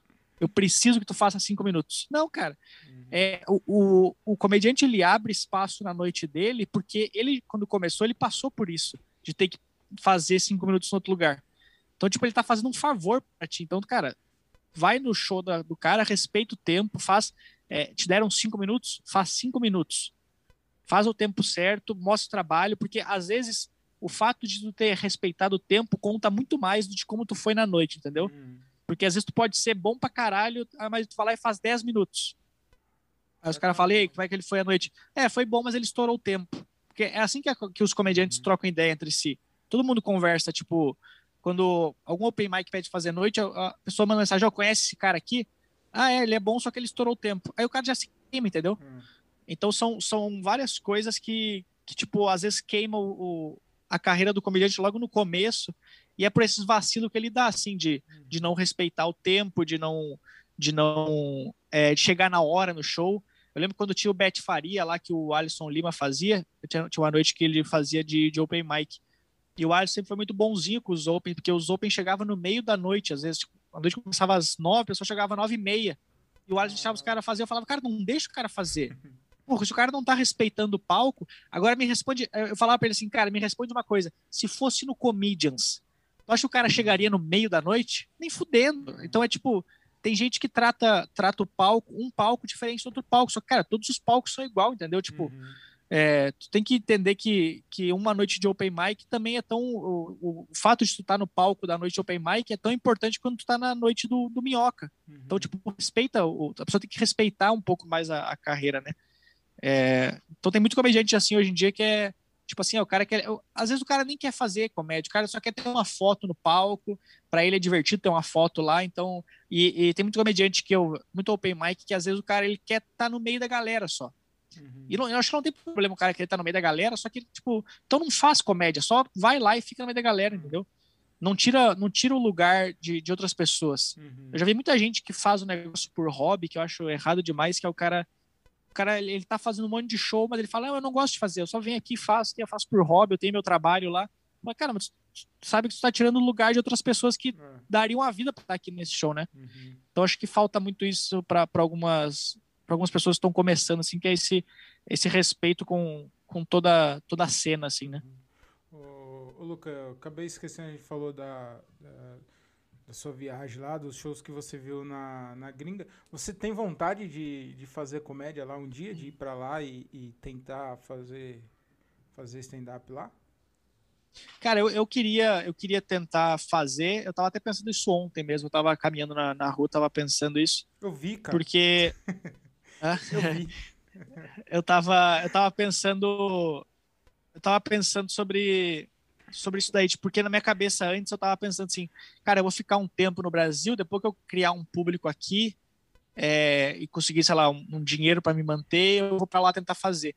Só que aí eu tava pensando, falei, cara, mas acho que é, eu não sei o quanto que compensa é, eu ficar um tempo aqui e aí quando eu conseguir um público, finalmente eu sair daqui, entendeu? Por que eu vou jogar tudo isso fora? Então eu não sei o quanto que eu gostaria de dar, tipo, all-in no negócio, assim, de me mandar para lá do nada. Uhum. Mas é, o meu sonho é fazer inglês. É, eu sempre quis fazer inglês, porque pô, eu via, vejo os caras, eu vejo toda a cena lá. Mas ao mesmo tempo, eu não quero, por exemplo, fazer por hobby o negócio, entendeu? Eu não quero ir lá e fazer e voltar. Uhum. Então acho que se for fazer, eu queria ir ficar para fazer de verdade. Tipo assim, beleza. Sei lá, daqui 30 anos eu falar, beleza, agora eu vou mudar para os Estados Unidos, eu vou ficar lá para sempre. Mas não esse negócio de tipo assim, ah, vou lá, faço um show, volto. Então, tipo, isso que o Rafinha fez, eu acho legal. Que ele pegou e falou, cara, é, não tô mais fazendo show no Brasil, vou para lá e vou ficar lá. E aí ele foi e ficou, então, de verdade. Uhum. Mas esse de ir, vai e volta, eu não sei o quanto, porque eu tenho medo de ir fazer e gostar do negócio e falar, beleza, agora eu vou querer ir para lá. Uhum. E aí eu não posso, porque eu não tenho dinheiro para ir para lá, não posso para me manter lá, porque lá é muito mais difícil fazer é. comédia do que aqui. Tipo, a gente reclama daqui, mas lá demora muito mais tempo para tu ganhar um uhum. cachê de comédia, para tu entrar nos comedy club é muito mais concorrido. Então é, é, acho que muita gente reclama da cena da comédia aqui, muito open mic reclama, ah, o meu show daqui tem que levar público ou pagar, cara, lá é igual, lá é exatamente igual, tem que levar comediante no, no show, tem que levar é, pessoas para te assistir. Então lá é, é, igual e pior ainda. Uhum. Aqui a gente às vezes reclama de, de, boca cheia do negócio. Então eu não sei quanto que eu queria arriscar de começar de novo do zero lá, sem ter uma base aqui, sabe? Uhum. É, é, bem lá. É, é, aqui você com um ano de comércio você tá fazendo uma uma quantidade de shows até que relativa. Eu, eu moro no interior, né? Mas é, é bem difícil, embora tava começando a aumentar a quantidade de shows, aí veio de novo essa parada, mas tem gente que faz lá um, uma vez por mês, tá ligado? Quando faz. Então... É, cara, é muito, é muito, muito disputado lá os é negócios. Disputado. Claro, tu pode fazer as noites de open mic lá, só que as noites de open mic lá acho que são piores que as daqui, assim. É. Porque não, às vezes não tem público também, é só para comediante que tu faz. Então é, é difícil, sim. O, o Rafinha, ele, eu vi ele falando que ele, ele reclamou com, com um dono lá de bar, não sei se foi o Seller, onde que foi, que ele falou assim, porra, mas é, só daqui 15 dias que você vai me chamar, um negócio assim. Ele falou assim, Rafinha, vem cá. Ele mostrou uma lista, tinha 2 mil nego, mas tipo, não é 2 mil nego pra fazer, 2 mil nego bom pra fazer.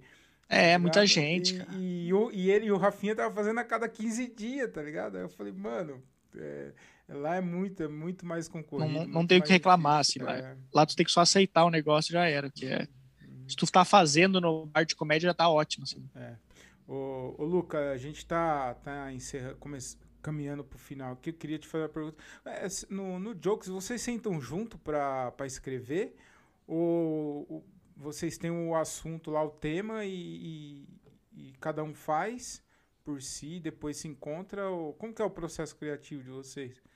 É, as piadas rápidas, cada um escreve a sua, é, a gente faz essas piadas, aí na hora dos, a parte dos comentários, geralmente a gente, antigamente a gente fazia reunião pessoalmente, mas agora a gente faz por, por Zoom, né? Mas a gente se reunia, e quando a gente morava tudo junto era mais fácil também de fazer pessoal, presencial. Mas é, geralmente a gente a gente tá assim, beleza, o que, que a gente vai fazer né, nos comentários? Ah, primeira rodada, o que, que a gente vai fazer? Aí a gente faz um brainstorm, tipo, ah, a gente podia fazer uma, sei lá, uma competição de alguma coisa. Aí beleza, a gente faz isso aí, mas tipo, a gente não para para escrever o que cada um vai falar. A gente fala assim, beleza, hum. vamos fazer isso aí, cada um prepara o seu e, e vem. Ah, a gente podia falar sobre é, TV brasileira, sei lá, sobre desenhos. A gente, não, a gente não senta e escreve o que a gente vai falar, mas tipo, beleza, cada um tenta pensar alguma coisa sobre desenho, a gente vai lá e, e joga na hora, entendeu? Uhum. Então está... é geralmente só o, é só o tópico que a gente pega, em vez de escrever, a gente só pega um tópico e, e joga lá. Você estava vindo uma crescente muito grande, né, cara? É, até mesmo antes da, do, do, da primeira parada lá no ano passado, vocês estavam tava fazendo bastante show, né, cara? A gente tava, pô, tava, era uma época muito boa, cara. A gente tava fazendo é, toda segunda-feira no Minhoca, duas, é, duas sessões. Então a gente tava conseguindo gravar coisa pra caralho, assim, tava gravando um monte de quadro e tava começando a criar um público bom pra gente também, porque querendo ou não, postando todo domingo, é, é o meu nome que tá sendo, tipo, uhum. batido lá naquele canal, entendeu? Tipo, a galera escutando meu nome. Então isso começou a me ajudar para show também naquela época de é, Ah, eu ia fazer show em Florianópolis, aí o cara via Luca Mendes. Ah, é o cara que eu vi o vídeo ah. domingo do Jokes, então o cara ia para assistir. Então, é, quando parou tudo, meio que resetou o negócio. Quando voltaram os shows, a gente tinha parado de postar vídeo, então a galera tinha meio que esquecido da gente, assim. Tipo, beleza, o cara lembrava do Ventura e do Jokes. Eu não lembrava, tipo, das pessoas em si, entendeu? Uhum. E aí, como a gente começou a voltar a fazer agora, começou a melhorar de novo, só que aí parou de novo. Uhum. Então, é, o Jokes é uma coisa que ajuda muito esse negócio, assim, tipo, essa frequência de, de show e de vídeo. Tipo, porra, eu não tenho público, mas eu consegui lotar o Minhoca na época, que era, sei lá, 70 pessoas. Porra, pra mim já é ótimo, 70 é, pessoas num, num, show. Nunca imaginei que ia colocar 70 pessoas no show. Então, a gente estava começando a criar um público fiel não só no Minhoca, mas também nos lugares que a gente estava indo viajar. Uhum. E aí essa pausa meio que resetou tudo, assim. Uhum. Você acha que a hora que voltar tudo, normalizar, você acha que a comédia vai sentir o baque, vai, vai dar uma caída, ou você acha que vai é, melhorar, vai ser melhor, porque a galera vai estar tá presa. Uma galera vai estar tá sem grana, né? Então não vai dar para ir no show. Mas vai ter uma galera que vai estar tá muito sedenta, assim, de, de querer sair de casa, de querer ir para um teatro, cinema. O que, que você acha? Eu acho que vai melhorar. Eu acho que, eu acho que quando voltar 100% tudo assim, tipo, beleza, acabou a pandemia, ninguém mais fala a palavra álcool em gel na, na vida porque as pessoas acho que voltar normal, eu acho que eu acho pelo menos que vai dar mais um boom na comédia. Eu acho que vai ser mais um pico assim, porque durante esse tempo em casa, muita gente conheceu a comédia que não conhecia, conheceu comediantes que nunca tinha ouvido falar. Eu recebi muita mensagem, gente, putz, eu não tava fazendo nada, eu vi um vídeo teu no YouTube, assisti todos os seus vídeos. Então, tipo, se eu que sou uma pessoa muito pequena perto dos outros, já tem muita gente conhecendo comediantes e tal. Então, acho que quando liberar tudo, pra galera sair, todo mundo tiver, tipo, tranquilo de sair, eu acho que vai vai dar mais um boom, assim. Eu acho que a galera vai começar a colar bastante nos shows para assistir. Uhum. Então eu acho que é, pode, ser, pode ser bom, eu acho. Uhum. Ô, Lucas, você pensa já em, em, gravar especial já ou você nem você não, não se preocupa com isso? Porque tá uma. É, cara, eu não, eu não sei o quanto isso é bom pra comédia, de todo ano ter um especial de comédia. Eu acho tão da hora é, tipo, Siquei, eles soltam um especial daqui, embora é, tá, tá, mudando lá também bastante, mas sol, eles soltam especial. Você vai ter outro especial daqui 3, 4 anos. Isso é da, eu acho da hora, porque você fica numa expectativa. Por exemplo, esse ano vai ter especial do Siquei. Mano, vai ser foda pra caralho. Agora aqui no Brasil, eu acho, além de, da frequência de vídeos do YouTube, toda hora tem vídeo de comediante, eu, eu sinto que, tipo, é, perde um pouquinho a graça, assim, sabe? A, a expectativa de, de, de uhum. ter especial. É, você concorda ou você, você acha que não tem a ver? E se você já pensa já em gravar já o especial? É, eu, eu, queria grava, eu queria ter gravado, na verdade, o meu especial em 2020 já, porque o meu primeiro solo são as piadas que eu fazia mais no começo da carreira, que são coisas que não, eu não não fazem mais tanto ah. sentido na minha vida eu fazer, tanto que eu não faço mais elas nos shows normais, eu só faço no solo para não perder a vontade de fazer também. Então eu queria ter gravado já muito tempo atrás e eu pretendo gravar, sei lá, se eu, se eu conseguir gravar esse ano já é, já é ótimo, porque eu já estou escrevendo é, na quarentena eu escrevi muita coisa para um próximo solo. E esse negócio de solo uma vez por ano, cara, eu acho que tem casos e casos, entendeu? Eu acho que tem gente que consegue escrever, mas o problema é quando tu não consegue escrever e tu tenta se obrigar hum. a escrever um solo por ano. É tipo postar vídeo semanal. Tem gente que consegue, consegue postar legal, vídeo bom, mas tem gente que não consegue, mas tenta colocar. Então, tipo, acaba, às vezes, não fazendo. É, acaba é, entrando naquele negócio de quantidade, não de qualidade, sabe? Uhum. Então, eu acho que eu não, eu não sei se, sei lá, eu acho que é uma coisa bem pessoal de cada um. Tem gente que pode escolher fazer isso. Eu não, eu não pretendo fazer um solo por ano também. É, eu tenho agora praticamente, tipo, meu segundo solo está praticamente escrito, mas é que o meu primeiro solo é meio que só uma junção das minhas piadas que eu fiz nesses cinco anos, praticamente.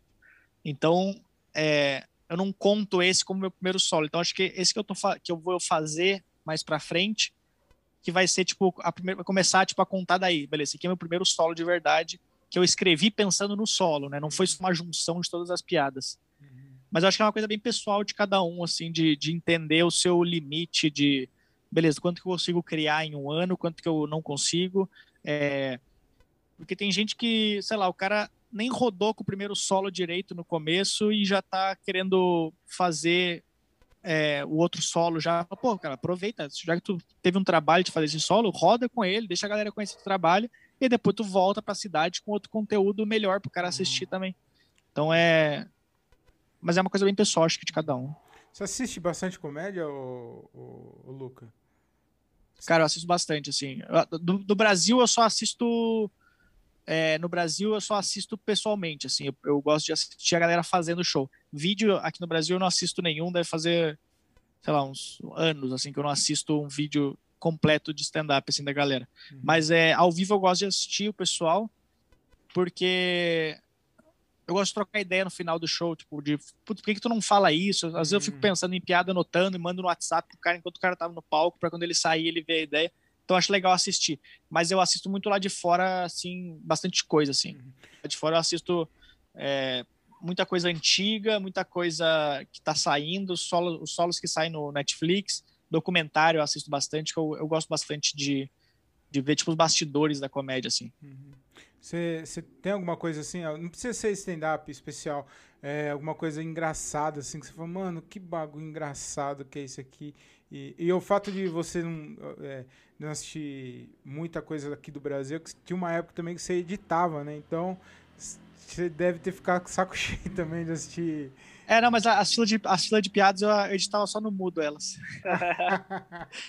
Entendi. Tem, tem alguma coisa assim que você falou, mano, que bagulho engraçado isso aqui, é muito bom. Cara, eu assisto muita coisa lá de fora, só que eu falo que eu assisto muita coisa sem legenda. Hum. Mas eu gosto de assistir. É, tem uma série que eu, eu tô assistindo agora, que eu tô na 12 segunda temporada, que é It's Always Sunny em Filadélfia, que é uma série antigona Começou, acho que, sei lá, em 2003, talvez. Uhum. E é uma série que tem o Danny DeVito.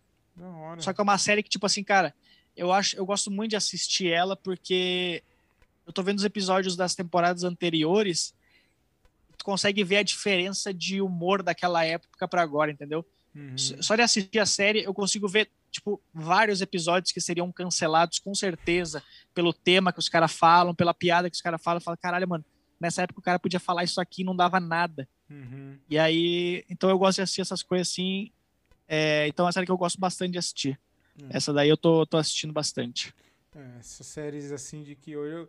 The Office, por exemplo, é uma série, mano, eu amo, para mim é a minha série preferida. Não é série preferida de comédia, para mim a melhor série de todos os tempos foi The Office.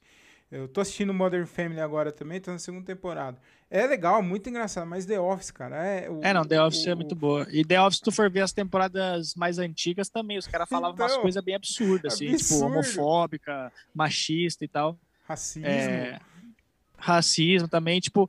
Porque essa, os caras não faziam pensando na maldade, não. faziam pensando, tipo, na, na piada. É. Tipo, essa série que eu tô assistindo agora, é, essa It's Always Sunny em Filadélfia, é uma série que ela, acho que ela, não, não sei se ela tá em alguma plataforma lá nos Estados Unidos, mas, cara, quando ela tava em algumas plataformas, os caras tiveram que tirar alguns episódios, porque tinha uns episódios que eles faziam blackface, sabe? Umas uhum. coisas tipo assim, mano, que hoje em dia é uma bosta não. que vai dar, assim. Só que naquela época os caras faziam sem pensar o negócio. É. Uma coisa que naquela época eu falava, mano, não vai dar nada. Isso é, isso é um problemaço hoje em dia, tá ligado? É. Então, tipo, os caras tiveram que tirar vários episódios do negócio. Uhum. É, mas é isso aí, tipo, The Office também é isso. Tem muita é. série, muita piada homofóbica que o cara fazia que hoje em dia ia dar um problemaço, assim, é. né? Ué, o próprio Chapelle Show também, eu, tá passando é. Netflix, ele fala, todo, todo episódio ele entra, o, o The Chapelle ele entra falando, não, não sei como isso aqui não foi cancelado ainda. É. É, Luca, muito obrigado, cara. Muito obrigado por, por bater esse papo aqui. Foi, mano, se deixar, a gente vai ficar até é, umas 5 horas falando de comédia aqui, porque eu gosto pra caramba e, e se deixar. Teve um episódio que eu gravei com, com o André Otávio o Comédia com Legenda, e um outro amigo meu, o Diogo Andrade, a gente ficou duas horas falando, tipo, nem, nem era o intuito, era bater um papo sobre um monte de coisa. A gente falou duas horas de comédia, cara. Então. É, então, é da, da, eu gosto muito de conversar sobre comédia, assim. É tipo, uma das coisas que eu mais sinto falta no show é esse negócio tipo, de camarim. Assim, tipo, É, eu fico muito tempo conversando sobre comédia com os caras, às vezes saio do show pra uma padaria pra conversando. É. Então é, eu, eu, gosto realmente bastante de, de falar sobre comédia, assim. Mas eu, pô, brigadão pelo convite aí. É, no, tamo junto. No caso, no meu caso, que é que eu sou open, né? A maioria do, dos shows que a gente faz é open e, e quando tem um público assim, é maior, algumas vezes a resenha antes e o pós-show é melhor do que o show em si. Né? É, não, com certeza. Tem, tem vários shows que eu sei que vai ser uma bosta, mas eu vou, ah, vou, vou pra conversar pelo menos. Luca, vou pra jantar de graça. O Luca, eu, todo, todo episódio eu encerro com uma pergunta aqui que eu faço para todo convidado meu. Eu queria faz, encerrar aqui fazendo essa pergunta para você também, que é se a gente pudesse entrar numa, numa máquina do tempo e se você pudesse falar com o Luca do passado, o Luca de 10 anos atrás, é, que tipo de conselho você daria pro Luca, pro Luca Mendes, e se, e se, você, se você pudesse para o futuro e bater um papo, pedir um conselho para o Luca do futuro, que tipo de conselho você pediria? Então, que conselho você daria para o pequeno, pequeno Luca e que conselho você pediria para o senhor Luca Mendes? Cara, é, eu não sei, eu não, eu não gosto de, de lembrar. É que uhum. eu, eu, estou numa fase da minha vida que eu não lembro, eu tento não pensar no passado e no futuro, então na minha cabeça o meu. Hoje. É, cada segundo que eu passo eu já morri, entendeu? Tipo, eu acabei de morrer já agora, então eu tô sempre morrendo. Então eu não tento pensar muito no passado nem no futuro, mas acho que se eu tivesse que falar com o meu eu do passado, eu falaria: é, começa antes na comédia, porque eu demorei é, mais de sete anos para começar na comédia. Eu já tinha, eu já estava afim de começar na comédia por sete anos. Eu já escrevia e, e eu tinha medo de começar a fazer. E pro meu eu do, pro meu eu do futuro, o que, que eu falaria para ele? É, espero que tu tenha dinheiro mais para frente, porque agora está fudido. é isso. Muito bom. Ô, ô, Lucas, você quer, quer deixar algum recado aí, falar suas redes sociais, falar do seu podcast? Fica à vontade aí, mano. Eu tenho, eu tenho minhas redes sociais, meu canal do YouTube, que é Luca Mendes, que eu posto vídeos, né? E eu também tenho meu Instagram, também, que eu posto bastante conteúdo lá semanalmente. E além disso, também tem meu podcast, que é Simples Mendes, que está em todas as plataformas, que é todas as quintas-feiras, às 11 horas. Simples Mendes, eu posto aí. Muito bom. Cara, muito obrigado, valeu mesmo pela, pela participação. Foi, foi bem gratificante, foi bem da hora. Ó, valeuzão pelo convite aí e qualquer coisa é só, só me gritar também. Beleza, Luca. Valeu, mano. Valeu, valeu. valeu. É nóis. Tchau.